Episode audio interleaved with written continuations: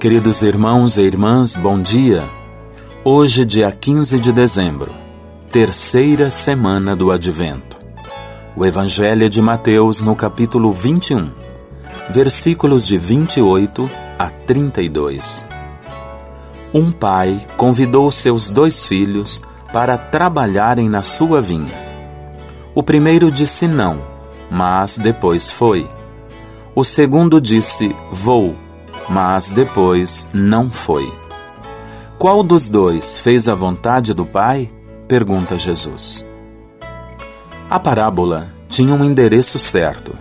Os pecadores, que por muito tempo disseram não a Deus, mas depois se converteram.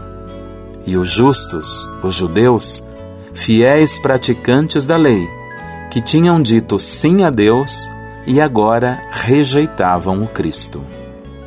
Talvez na parábola tenha faltado o terceiro filho, ou o terceiro grupo, os que dizem sim e realmente vão.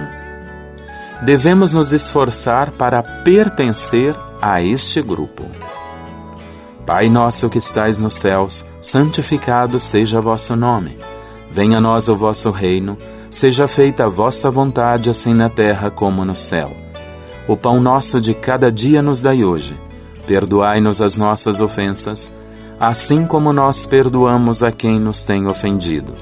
E não nos deixeis cair em tentação, mas livrai-nos do mal. Amém. Por intercessão de Nossa Senhora de Belém, abençoe-vos o Deus Todo-Poderoso, Pai e Filho e Espírito Santo. Amém. Vem, Senhor Jesus.